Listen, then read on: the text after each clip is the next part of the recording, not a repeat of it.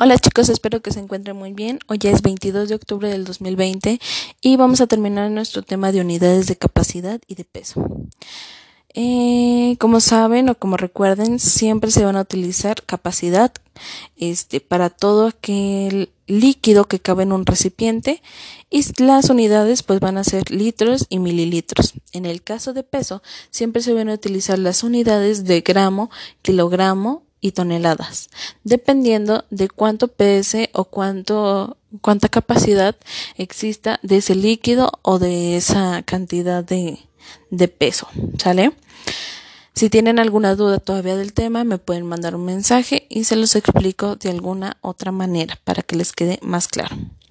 Lo que van a realizar el día de hoy es, eh, les envío una pequeña botella, la cual van a tener que llenar. Esta botella es de un litro llénenla de agua y luego van a conseguir dos vasos de 500 mililitros para que de tal, man este, de tal manera que viertan el agua la mitad y la mitad, ¿sale?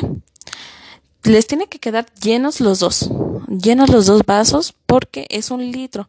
La botella que yo les envié es un litro, entonces 500 mililitros más 500 mililitros se hace un litro, ¿sale? Bueno, cuando hayan hecho eso, van a responder este la información que ahí se les cuestiona. Dice, en cada vaso hay ¿cuánto hubo de, de agua? ¿Un medio, un cuarto o un tercio? Bueno, responden eso y luego se van a lo siguiente. Si en cada vaso cabe 500 mililitros, entonces en un litro hay ¿cuántos mililitros? Pueden hacer una suma y van a tener la, van a tener la respuesta.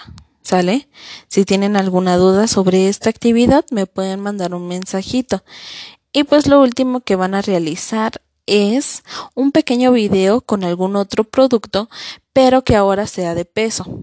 Y van a tener que responder a cuánto es lo que pesó. Lo van a escribir, cuánto es lo que pesó. Si lo dividimos en tres, ¿qué fracción se haría? Y por último, utilizaron la capacidad o el peso. ¿Sale? Eso es lo que van a responder. Diviértanse realizando esta actividad y cualquier duda me envíenme un mensaje, por favor.